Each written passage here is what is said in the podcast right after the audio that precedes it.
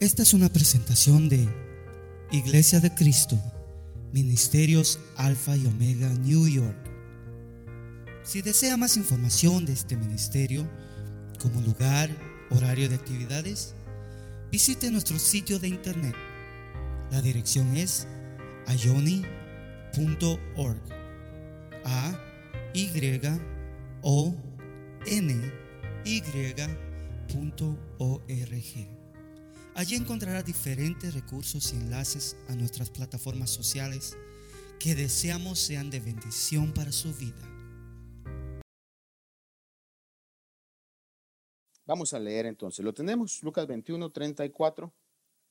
Leamos juntos. Dice, estad alerta, no sea que vuestro corazón se cargue con disipación y embriaguez y con las preocupaciones de la vida y aquel día venga súbitamente sobre vosotros como un lazo, porque vendrá sobre todos los que habitan sobre la faz de toda la tierra.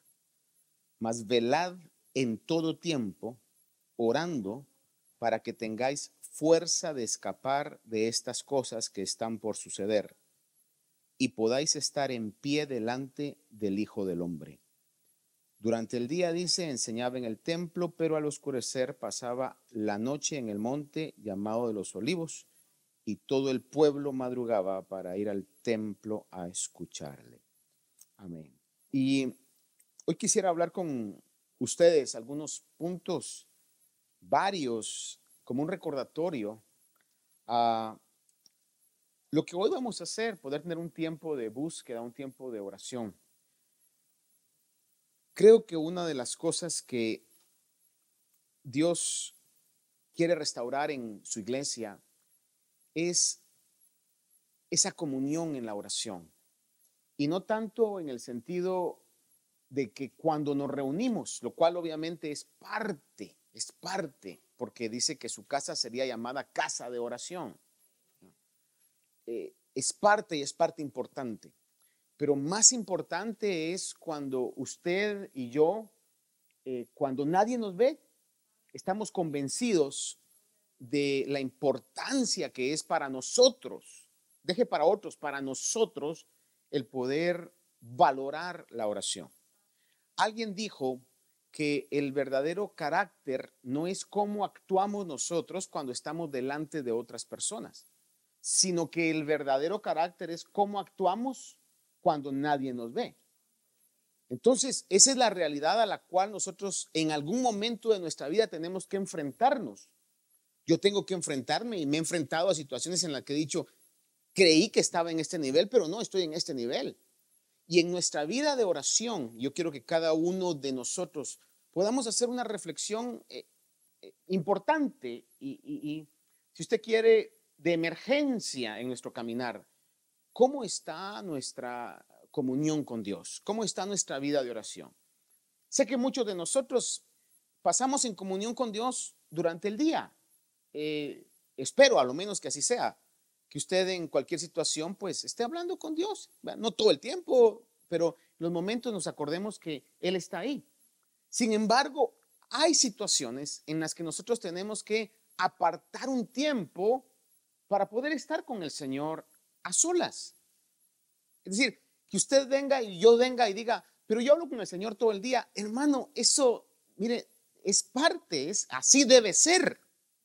Pero también tenemos que sacar un tiempo para que usted hable con el Señor a solas, que pueda tener ese tiempo eh, de, comunión con, con el Señor.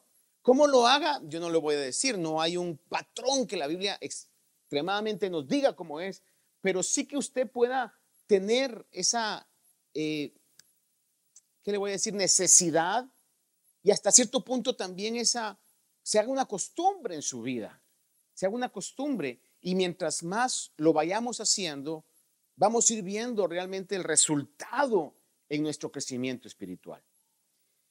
Entonces, cuando leemos acá este pasaje en Lucas 21, nos habla acerca de que estemos en una actitud de estar velando en todo tiempo. Y está hablando de la necesidad que tenemos que tener de estar velando todo el tiempo porque dice que nuestro corazón puede cargarse, dice, con disipación y embriaguez. La versión que tengo acá yo en inglés, déjenme leer, a veces puede aclararnos un poquito más esto, en el 2134, dice, be on guard so that your hearts will not be weighted down with dissipation and drunkenness. Estaba leyendo la traducción lenguaje actual sobre esto y dice, tengan cuidado, no pasen el tiempo pensando en banquetes y borracheras, ni en las muchas cosas que esta vida les ofrece. Vea esto, ni en las muchas cosas que esta vida les ofrece. Y déjenme hacer una pausa aquí. Nosotros vivimos en un tiempo y en una sociedad donde tenemos acceso a tanto que a veces no sabemos ni qué ni qué necesitamos y a veces lo que necesitamos hay tantas opciones que no sabemos a veces cuál adquirir. ¿No se ha dado cuenta usted de eso? Es más, ahora ni siquiera tiene que salir de su casa usted para comprar. ¿Cuántos compramos en Amazon alguna vez? La gran mayoría se está inclinando a eso, ¿verdad? ¿Para qué voy a salir? Hay más variedad, lo puedo ver, lo regresan fácilmente, no me dan hard time, me lo traen a la puerta de la casa. Es la realidad, ¿verdad? Y valga, ojalá pagaran por la publicidad, ¿verdad? Pero, pero es la realidad que vivimos. Y cuando usted mira en, una de esas plataformas, porque hay muchas, Amazon es una de ellas, pero hay muchas, valga la redundancia, hay una que están promocionando mucho que se llama Temu, pero dice que es muy, es muy riesgosa. Nada más le digo lo que han dicho. Es muy riesgosa. Su identidad está eh, eh, en riesgo sobre esa aplicación. Pero hay un montón, hermano, de esas situaciones. Y cuando usted va y agarra algo, le dicen, comparable a esto, también tenemos esto. Y le sacan tres, cuatro opciones más. Le complicaron más la vida.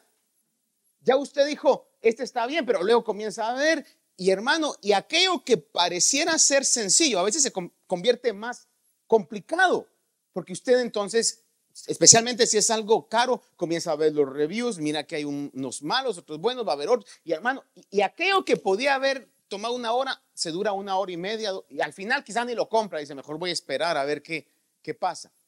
Porque estamos en una sociedad que nos colma de muchísimas opciones, de muchísimas cosas. Por eso cuando habla aquí esta versión dice, eh, tengan cuidado, no pasen tiempo pensando en banquetes y borracheras, ni en las muchas cosas que esta vida ofrece.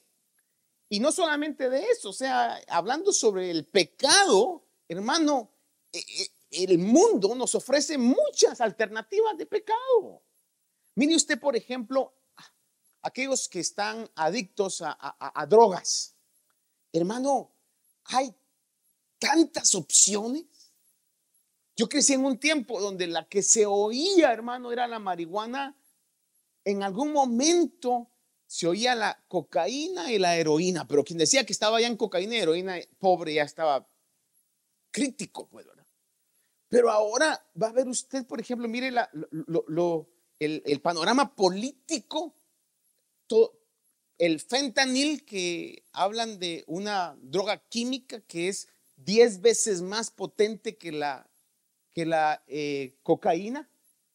Y hay una sección en Pensilvania, una calle específicamente, que se ha convertido una calle, hermano, donde eh, le llaman una calle como de zombies, porque utilizan una droga que se llama trank, que es un anestésico para caballos donde la gente se queda por horas paralizada.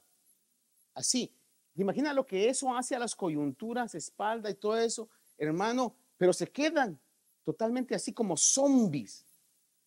Mire, hasta en eso. O sea, el, el que está tiene opción y el mundo en todo sentido, hermano, démonos cuenta de eso. En todo sentido, tiene razón esta traducción, dice, en las muchas cosas que la vida ofrece. Y dice, porque el fin del mundo, oigan esto, la, Biblia nos habla, la versión de las Américas traduce, traduce aquí eh, directamente el 34, dice, y aquel día está hablando del fin del mundo. Que aunque ese mensaje no sea tan popular, que aunque ese mensaje no sea tan atractivo y por consiguiente no es muy predicado, pero es una realidad bíblica que nosotros tenemos que recordarnos de eso, estar alertas, estar despiertos a esa realidad, para que el fin del mundo, de este sistema de, cosas, de ideas, eh, de gobierno que está sucediendo, dice, para que el fin del mundo podría sorprenderlos en cualquier momento. Una vez más, la palabra bíblica, teológicamente hablando, es inminencia, que puede pasar en cualquier momento. La iglesia del principio creía en eso. Cuando Pablo escribió en Tesalonicenses, cuando se habla en Corintios acerca de la venida del Señor, no estaba él pensando en la iglesia que iba a estar el día de hoy, dos mil años en el futuro, esperando ese día. Pablo le está hablando a la iglesia de ese tiempo para que ellos estuvieran alertas, porque podía pasar en ese momento. De hecho, el Señor le dijo el día y la hora, nadie lo sabe. Eso es lo que dejó establecido el Señor. A nosotros nos ha tocado vivir esta época. Puede ser que en esta época se cumpla esa promesa de Dios. Y entonces, hoy con más eh, importancia, tenemos nosotros que estar alertas y que nuestro corazón no se distraiga, no se cargue, ni en banquetes, ni borracheras, ni en las muchas cosas que el mundo ofrece para que no nos sorprenda. Y dice esta versión, porque el fin del mundo podría sorprenderlos en cualquier momento y ustedes, miren esto, y así lo dice la versión. Déjenme, déjenme echarme un trago antes de leerle esto. Dice, porque el fin del mundo podría sorprenderlos en cualquier momento y ustedes serán como un animal que pronto se ve atrapado en una trampa. Mire, esa es la realidad. Y el, ejemplo que pone es el animal que va a caer en una trampa, siempre es atraído por, por algo. Y según él va a tener un buen momento. Según él va a tener un treat. Ahí sí era, pero tuvo un trick, ¿verdad? Según él va a tener el, bocado, hermano, y el olor, y, y lo que está viendo lo atrae, lo cautiva lo hipnotiza, lo hechiza. Pero ahí llega la trampa. Y eso es la comparación que la palabra del Señor nos hace. Entonces, estar alerta es lo que la palabra nos dice. Estar despiertos. Y no está hablando solamente físicamente, por supuesto, no está hablando físicamente. Porque el Señor puede venir cuando usted esté dormido y yo esté dormido. No necesariamente va a tener que venir cuando sea de día. De hecho, el día que venga, algunos van a estar de día y otros van a estar de noche. Así es la geografía. Hay día en un momento y hay noche en otro momento. Esa es la realidad. Unos vamos a estar dormidos, otros vamos a estar despiertos y el Señor va a venir. Entonces, cuando está hablando de estar despierto, está hablando de la actitud interna, de un espíritu que esté despierto, oídos que puedan oírlo, la voz de Dios, ojos que puedan ver lo espiritual, lo que no se ve, viendo lo invisible. Suena como una contrariedad, ¿verdad? Viendo lo invisible. Ahora, fíjese que eh, en algunos aspectos de la oración, puntos varios, le voy a leer aquí algunos versículos, pero quiero ir rápido para que el tiempo nos abunde. Eh, el Señor en Mateo 6:13 habló y dice, hablando sobre la oración, dice, no nos metas en tentación, mas líbranos del mal, porque tuyo es el reino, el poder y la gloria para siempre. Amén. El Señor nos habla que hay una, voy a llamarle aquí un estado en el que nosotros podemos ser librados de la tentación. El 26:41 de Mateo dice, velad y orad para que no entréis en tentación. El espíritu está dispuesto, pero la carne es débil. What is the requisite to be able to uh, to win over the temptation. ¿Cuál es el estado? ¿Qué es lo que el Señor nos dice que tenemos que hacer para ser capaces de vencer la tentación? Dice, velad y orad. Dice, el espíritu está dispuesto. Ese es algo que nosotros tenemos que hablarnos a nosotros mismos y llegar a esa, a esa realidad de que el espíritu siempre está dispuesto, pero la carne es débil. Y creo que todos nosotros hemos experimentado esto. Algún momento donde por cuestiones que usted no sabe, se despierta en la noche, sin sueño, porque se le quita. Pero el primer pensamiento que viene en nuestra vida es, quiero volverme a dormir otra vez. Ah, alguien dijo que hay que orar. Qué bueno, ojalá que así fuera el pensamiento de todos. Y Dios bendiga a aquellos que tienen ese espíritu despierto. Pero quizá lo primero que venga a la mente es, no, no, no, apenas he dormido tres horas. Mañana tengo un día de trabajo. Y lo que puede venir es, tengo que dormir. Y pasan 15 minutos. Y pasa media hora. Y quizá pasa una hora.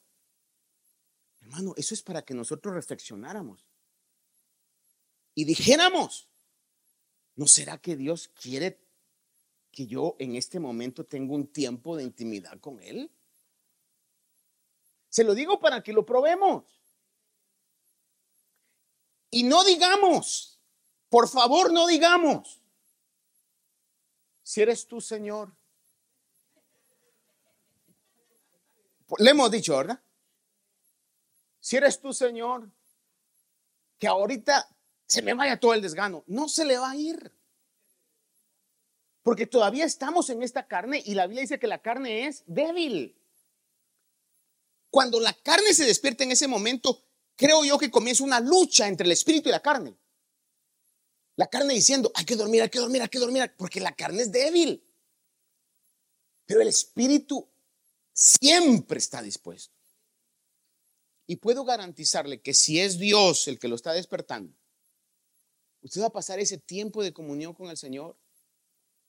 Y luego, si se duerme, la hora, dos horas que pueda dormir, le van a a sustentar como que si hubiera dormido ocho horas de un sol.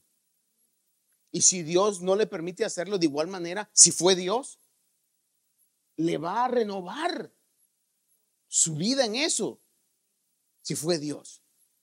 Vemos en algunas oportunidades que Jesús dice que pasó toda la noche orando.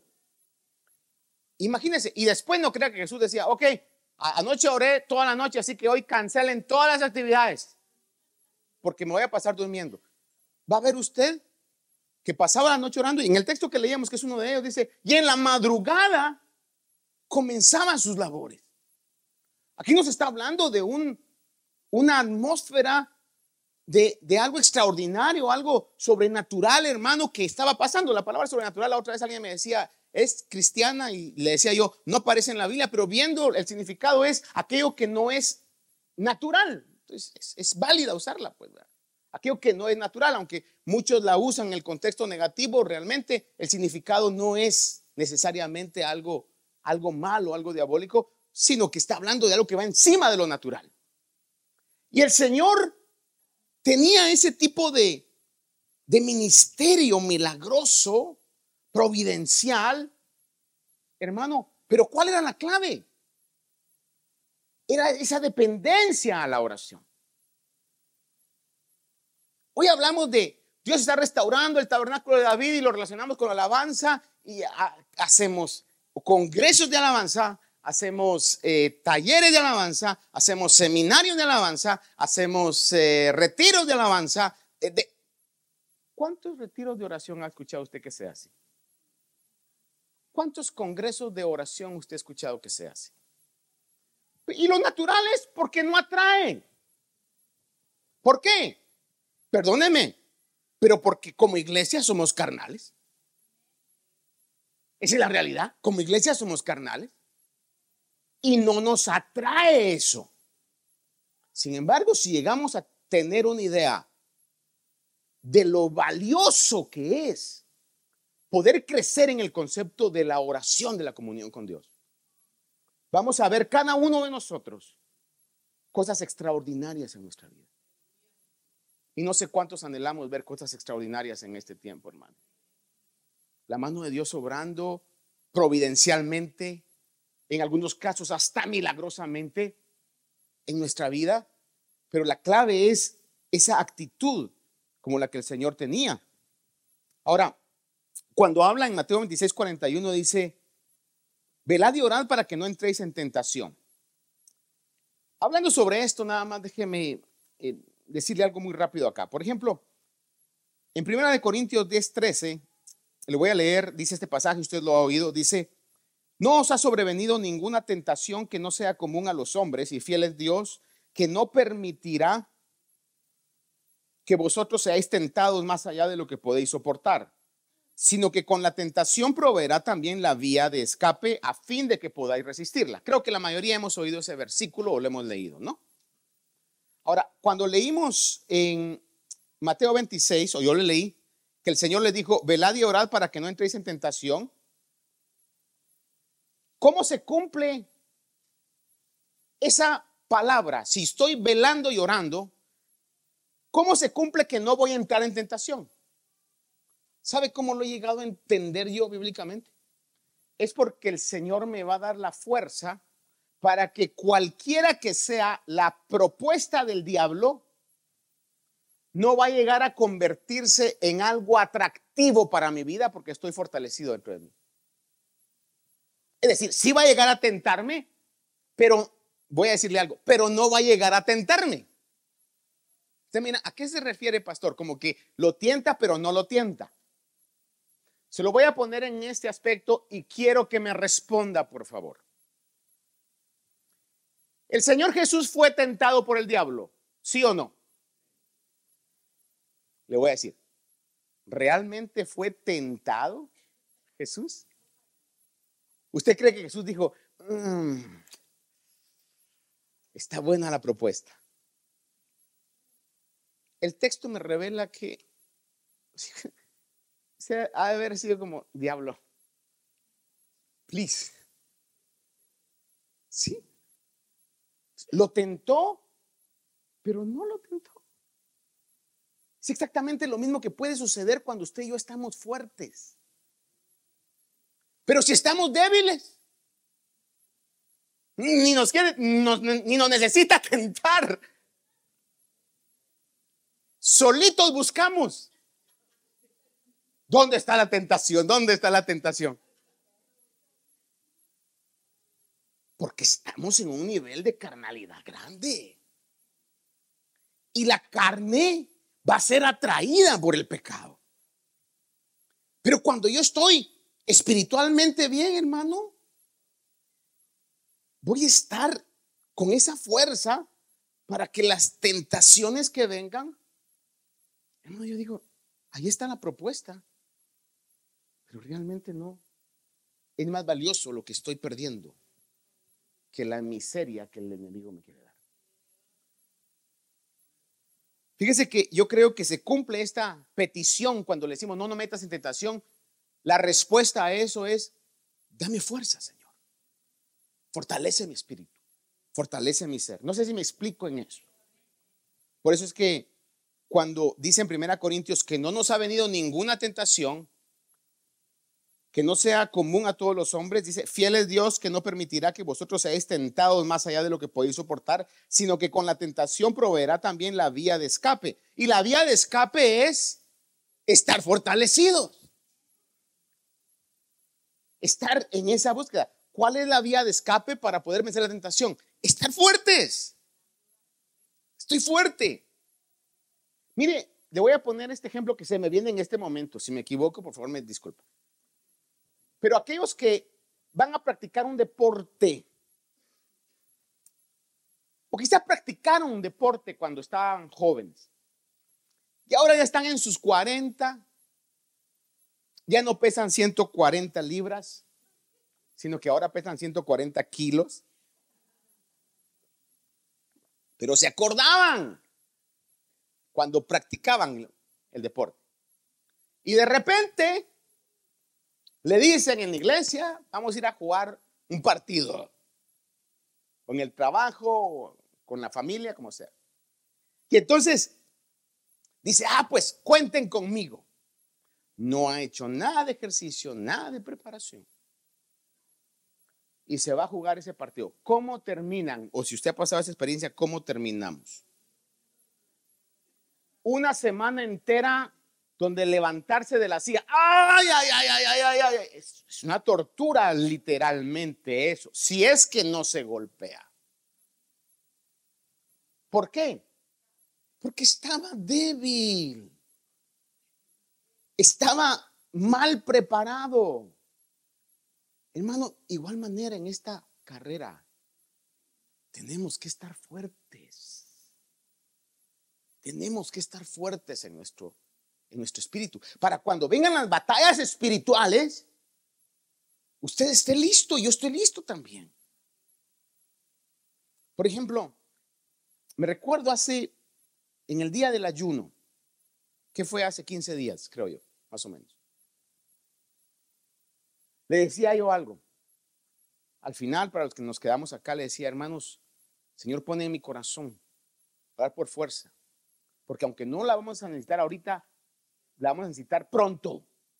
Es lo que el Señor ponía en mi corazón. Y cuando yo se lo decía, yo sabía y dije, ah, esto es para mí de plano que es para mí, primeramente. Y pasaron unos días y nada, pero al ratito comencé a ver, pa, pa, pa. Y yo dije, ah, ahí fue. Por eso el Señor estaba hablando. Por eso el Señor estaba diciendo, necesitan fuerza. Y sí la, la, la puedo ver, hermano, en ese sentido. Por eso es que se cumple. Dios no va a dar pruebas mayores que las que nosotros podamos soportar. Pero necesitamos estar fuertes para poder soportar esas situaciones, esos problemas, esas tentaciones. ¿Por qué le digo? Fíjese que la palabra prueba y la palabra tentación son traducidas exactamente lo mismo, la misma palabra, peirasmos, es la misma palabra. Lo único es que algunos la han traducido como prueba y otros como tentación, pero viene siendo el mismo principio. Viene siendo el mismo principio. Puede tentarnos con algún pecado o puede tentarnos con alguna condición difícil que a usted y a mí nos hagan dudar del amor de Dios para nosotros. Nos hagan dudar de la realidad del Evangelio. Por ejemplo, alguien puede estar pasando una etapa de escasez o una etapa de enfermedad. Y en esas etapas puede comenzar el enemigo a poner dudas en la mente. Mira, solo a ti te pasa esto, mira, todos tus demás hermanos están bien. Y tú estás bien, pero bien fregado. Y ha pasado mucho. Y, eso, esa prueba puede convertirse en una tentación, hermano, para hablar en contra de Dios. Como lo que pasó con, con Job, o perdón, con Lot no es Job, ¿verdad? Es Job. Es que los tres son trilétricos, se me confunden Job y los tres letras ahí, ¿verdad? Pero hasta la esposa dice que le dijo, habla en contra de Dios, maldice a Dios y muere. Dígame si eso no era una tentación. ¿Y cómo estaba el hombre? ¿Sin familia? después de estar en la cúspide de la sociedad con dinero, con bienes, nada, enfermo, solo, mal visto y censurado por sus disque amigos que llegaron a decirle, mira, de estar en pecado, porque mira, nadie está tan así como tú. Ese era un momento como para que Job hubiera dicho, mm, creo que tiene razón esta señora. Pero sin embargo, no, no, no cayó en eso. ¿Por qué? Porque estaba fortalecido. E hizo eh, testimonio de lo que Dios dijo cuando habló Dios con el diablo mismo. Le dijo, ¿has visto a mi siervo? Un varón que me teme, piadoso, justo. Hermano, y, ese estilo de vida es lo que tenía a, a Job de esa manera. ¿Se recuerda cuando el diablo llegó a pedirle a Jesús permiso para tentar a Pedro?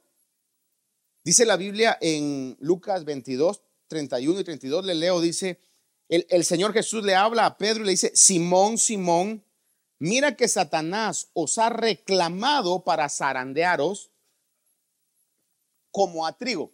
Y esa palabra reclamado me da la idea que el diablo, sin duda alguna, estaba al tanto de lo que Pedro estaba haciendo.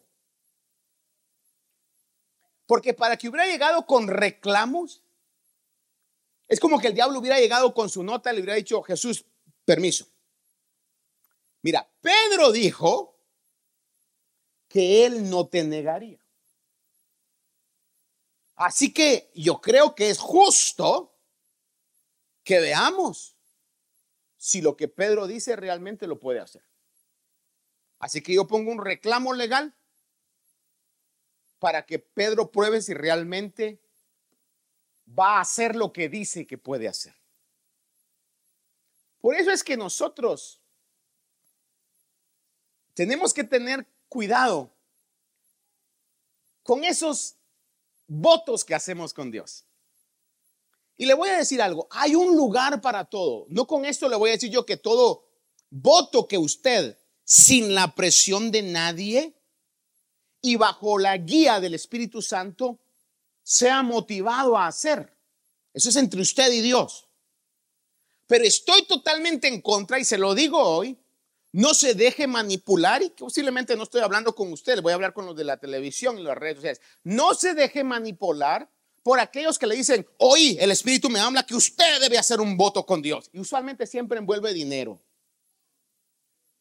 Hermano, eso es tan serio porque cuando nosotros vamos a hacer un voto delante de Dios, es como que abriéramos en el mundo espiritual una opción para que nos pueda pasar aún lo que pasó con Pedro.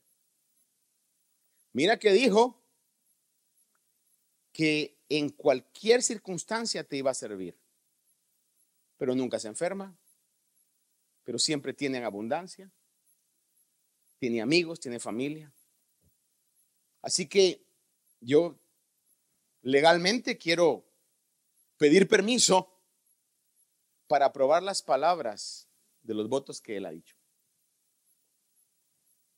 Pedro había dicho con todos los demás discípulos, no te dejaré, aunque todos te dejen, yo no te dejo. dice, Satanás ha venido a reclamaros. Dice, para zarandearos como a trigo. Pero miren lo que el Señor le dice. Pero yo he rogado para que tu fe no falte. ¿En dónde estaba Jesús poniendo su confianza? Sino en la oración intercesora. Yo he rogado para que tu fe no falte. Porque hermano, la oración de una u otra manera nos fortalece nuestro corazón, fortalece nuestra vida. Le decía yo de que la palabra prueba y tentación son traducidas de la misma palabra griega, la palabra peirasmos. Y le voy a poner un ejemplo aquí, por ejemplo, Santiago 1, 12 al 15 dice, bienaventurado el hombre que persevera bajo la prueba. Ahí utiliza la palabra peirasmos. Y luego dice, porque una vez que ha sido aprobado, recibirá la corona de la vida que el Señor ha prometido a los que le aman. Luego añade, dice, que nadie diga cuando es tentado, esa palabra tentado es la misma palabra peirasmos. Es decir, que podríamos decir, que nadie diga cuando está probado o cuando está en la prueba, o podríamos al revés poner y decir, bienaventurado el hombre que persevera bajo la tentación. Es la misma palabra. Porque una prueba puede convertirse en tentación dependiendo qué tan fuerte yo esté. No sé si me explico con esto, pero si no, y usted me dice, pastor, me enredó, se lo explico personalmente despacio. Todos vamos a pasar pruebas, pero si estamos débiles espiritualmente, esa prueba puede tentarnos a hablar en contra de Dios, a tomar una alternativa de pecado, una solución fácil, etc. Pero si estamos fuertes, vamos a ser bienaventurados porque vamos a triunfar encima de la prueba. Y como el Señor Jesús, el diablo nos tentará, pero no nos tentará. Creo que me explico con eso. Me tienta, pero no me tienta. Me provoca, podríamos decir. Trata con, con esfuerzos fallidos porque mi vida está fortalecida. Amén. Cuando en medio de las pruebas estamos vacíos del Espíritu Santo, esa, pueda, esa prueba puede convertirse en una tentación. Ahora, para ir un poquito más adelante en esto, le voy a confirmar que la instrucción de los apóstoles a la iglesia que comenzó la iglesia de principio fue que estuviéramos dedicados a la oración. Por eso una vez más le digo, hermano, el Señor dijo que su casa iba a ser llamada casa de oración. There is an important uh, place, not negotiable place in the Christian life for prayer. El tiempo o la vida de oración, de comunión, hermano, no es negociable, no podemos cambiarlo por nada. Tenemos todos que crecer en eso. ¿Y cómo vamos a comenzar? Si quiere, comience mañana cinco minutos. Luego le van a hacer falta. Y va a querer más y va a buscar ese momento. Pero es que no tengo tiempo. Si usted me dice no tengo tiempo, le pediría que me mostrara su teléfono a ver cuánto tiempo estuvo en las redes sociales esta semana. Y entonces sí le voy a creer a cero minutos, que el hermano o la hermana de plano no tiene tiempo. Pero ¿cuánto estuvimos en WhatsApp, en TikTok, en Instagram, Facebook? Y ojalá que estuviéramos predicando en la palabra. Ojalá que estuviéramos hablando el Evangelio, ¿verdad? Pero a veces viendo estupideces, perdóname la expresión. Viendo cosas que no edifican, hermano pero no tenemos tiempo. No tenemos esos 15 minutos para poder tomarlo, decirle ahorita estos 15 minutos, I'm going to be unavailable. Y no le digo que venga y se, se inque. Mire, si quiere usted camine, salga hacia el jardín, dé una vuelta al bloque, mate dos pájaros de un tiro, diga, voy a caminar, voy a hacer ejercicio y voy a estar hablando con Dios. No sé cómo, no sé cómo, pero que usted lo vaya haciendo. Porque va a ser Dios mismo el que le va a ir pidiendo y lo va a ir elevando en, en esa atmósfera de oración y de comunión. Dice amén, hermano. Y le digo esto para que nos motivemos hoy, ¿verdad? En ese sentido. La instrucción apostólica de la iglesia, cuando digo apostólica, de los apóstoles a la iglesia del principio, fue que estuviéramos dedicados a la oración. Romanos 12, 11 y 12 dice, no seáis perezosos en lo que requiere diligencia, fervientes en espíritu, sirviendo al Señor, gozándoos en la esperanza, perseverando en el sufrimiento, dedicados a la oración. Oiga esto, dedicados a la oración. ¿Cuándo estamos nosotros dedicados a algo, cuando nuestra mente está en eso, cuando nuestro tiempo está en eso, estamos dedicados a eso.